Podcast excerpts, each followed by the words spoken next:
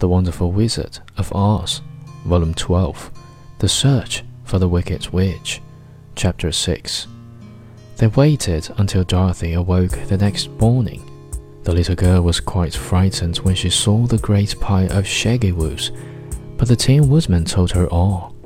She thanked him for saving them and sat down to breakfast, after which they started again upon their journey. Now, this same morning, the Wicked Witch came to the door of her castle and looked out with her one eye that could see far off. She saw all her wolves lying dead, and the strangers still traveling through her country. This made her angrier than before, and she blew her silver whistle twice.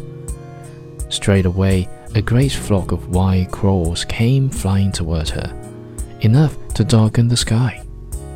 And the wicked witch said to the king crow, Fly at once to the strangers, peck out their eyes, and tear them to pieces.